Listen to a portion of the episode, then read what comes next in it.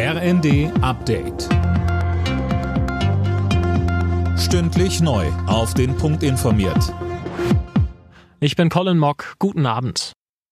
Vor der geplanten Großdemo in Berlin am Montag hat Kanzler Scholz die Bauern bei ihren Protesten zu Maß und Mitte aufgerufen. Gleichzeitig verteidigt er in einer Videobotschaft das Vorgehen seiner Regierung bei den Agrarkürzungen. Wir haben uns die Argumente der Landwirte zu Herzen genommen und haben unseren ersten Vorschlag noch einmal überarbeitet. Ein guter Kompromiss. Außerdem geht es darum, was wir noch tun können, damit die Landwirtschaft eine gute Zukunft hat. Auch darüber sprechen wir miteinander. Auch dazu suchen wir gemeinsam Lösungen. Es geht ja auch um faire Preise, um die Macht des Lebensmittelhandels, um Bodenspekulationen und um die Folgen des Klimawandels. Nach dem Treffen von AfD-Politikern mit Neonazis wird auch wieder verstärkt über ein mögliches Verbot der Partei diskutiert. Schleswig-Holsteins Ministerpräsident Günther hat sich für ein Verbotsverfahren ausgesprochen. CDU-Chef Merz setzt dagegen auf die politische Auseinandersetzung mit der AfD.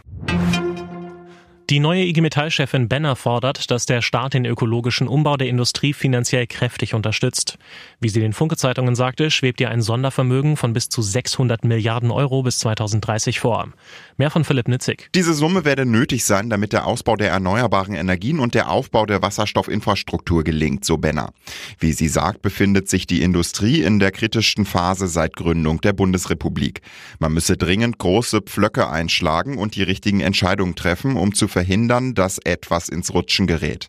Eine starke Industrie mit guten und sicheren Arbeitsplätzen bedeutet Wohlstand und stabile Demokratie. Last-Minute-Erfolg für den Tabellenführer der Bundesliga. Bayer Leverkusen hat durch ein Tor in der Nachspielzeit 1 zu 0 in Augsburg gewonnen. Im Abendspiel setzte sich außerdem Dortmund 3 zu 0 in Darmstadt durch.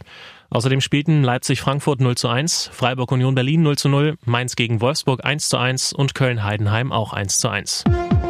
Alle Nachrichten auf rnd.de